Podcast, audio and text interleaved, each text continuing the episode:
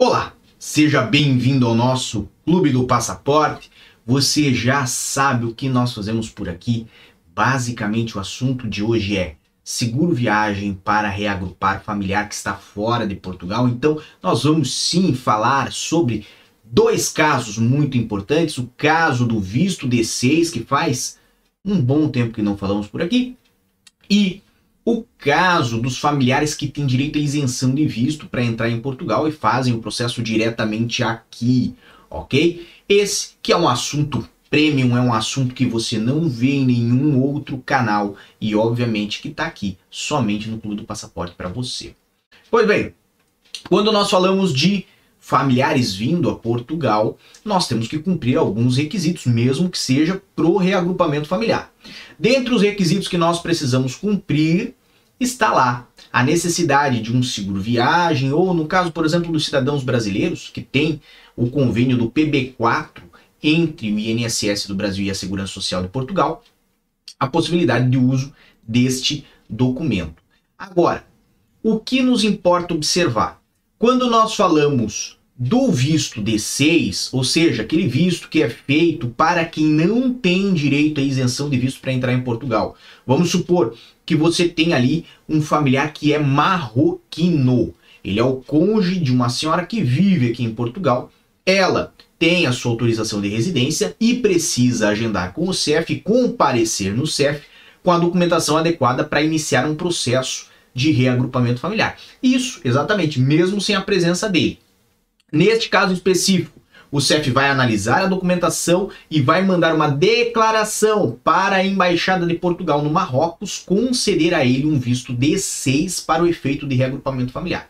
Neste caso, neste caso sim, vai precisar apresentar um seguro viagem, um seguro saúde que cubra a estadia dele aqui em Portugal e tem que ser para o período anual, lembrando que neste caso o seguro tem que cobrir aí pelo menos até o valor, pelo menos o valor aí de 30 mil euros, ok? Não menos do que isso. Vocês vão encontrar vários seguros na internet que são bem baratos, mas não cumprem este requisito.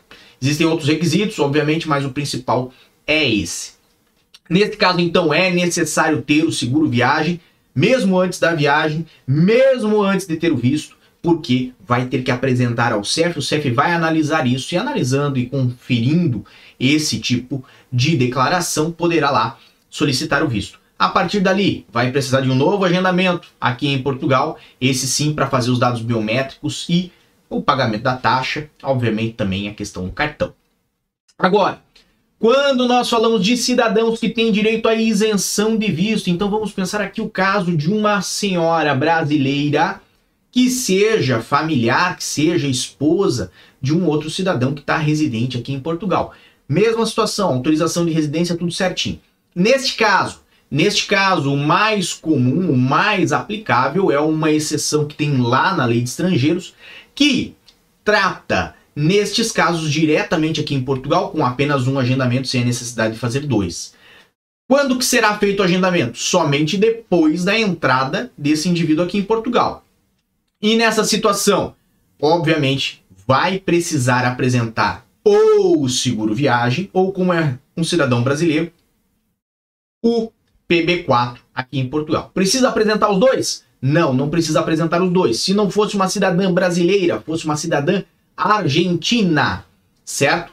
Ela não tem o direito ao convênio do PB4, então apresentaria somente o seguro viagem nas mesmas condições que eu falei anteriormente, ou seja, para validade de um ano, tendo aí, obviamente, né, 30 mil euros pelo menos de cobertura, e aqui em Portugal, daí vai realizar o procedimento do reagrupamento familiar, fazendo um agendamento com o CEF, aonde vai mostrar toda aquela documentação que é tradicional, mais o seguro saúde. O seguro saúde pode ser um seguro aqui de Portugal e único exclusivamente para Portugal, em ambos os casos, pode, sem problema nenhum. Lembrando que a entrada daí tem que ser feita diretamente por Portugal. Se for passar por outro país da Europa, tem que ser um seguro saúde a nível europeu. Senão a entrada pode ser frustrada. Tá bem? E isso, obviamente, tendo atenção a sempre, né? Trazer o resto da documentação necessária para realizar o procedimento do reagrupamento familiar. Tá bem? Esse era o nosso assunto de hoje. E lembrando que nós toda semana estamos aqui no Clube do Passaporte trazendo informações exclusivas para você, informações que não vão para o nosso canal nas informações gerais, aquelas informações públicas. Aqui no Clube do Passaporte, nós sempre temos algo diferenciado para você. Lembrando que você que faz parte do Clube do Passaporte também tem direito a receber uma cópia do nosso último livro do Diário da Cidadania, As Melhores do Diário da Cidadania. Se você não recebeu ainda, solicite por e-mail, ok? Que eu faço o envio para você. Um grande abraço a todos, muita força e boa sorte. Por enquanto é só. E tchau. O que você acaba de assistir tem caráter educativo e informativo. Compõe-se de uma avaliação genérica e simplificada. Agora, se você quer saber de